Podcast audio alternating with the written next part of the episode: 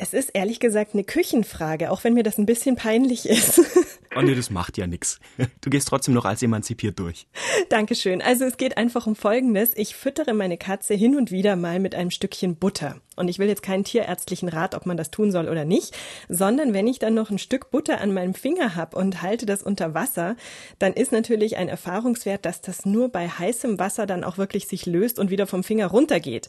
Also das weiß ich als Hausfrau, aber warum das so ist, das weiß ich nicht. Ja, Gabor, kannst du da weiterhelfen?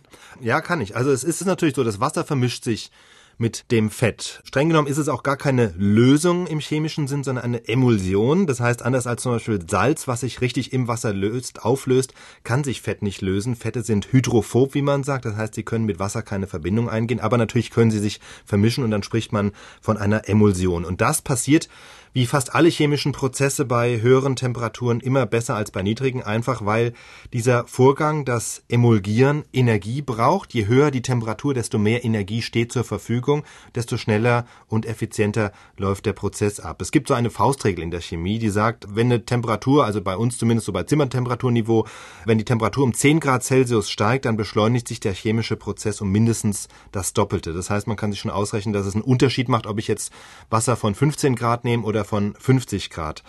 Man kann sich auch gut vorstellen, warum das so ist. Also was wir als Temperatur fühlen, ist ja in Wirklichkeit, ist die Geschwindigkeit der beteiligten Moleküle. Das heißt, bei niedrigen Temperaturen bewegen sich die Moleküle langsam, bei hohen Temperaturen bewegen sie sich ganz schnell. Und je schneller sie sich bewegen, desto schneller vermischen sie sich auch. Kann man sich vielleicht vorstellen, wie so ein Billardtisch. Auf der einen Seite des Tisches liegen lauter schwarze Kugeln, auf der anderen liegen lauter weiße Kugeln. Das eine soll jetzt das Öl sein, das andere das Wasser. Wenn ich jetzt anfange, den Tisch zu rütteln, dann vermischen die sich irgendwie. Aber wenn ich den Tisch natürlich schneller rüttel, dann vermischen sie sich schneller. Und genau das gleiche passiert in der Chemie. Wenn die Temperatur höher ist, die Moleküle sich schneller bewegen, dann vermischen sie sich auch einfacher.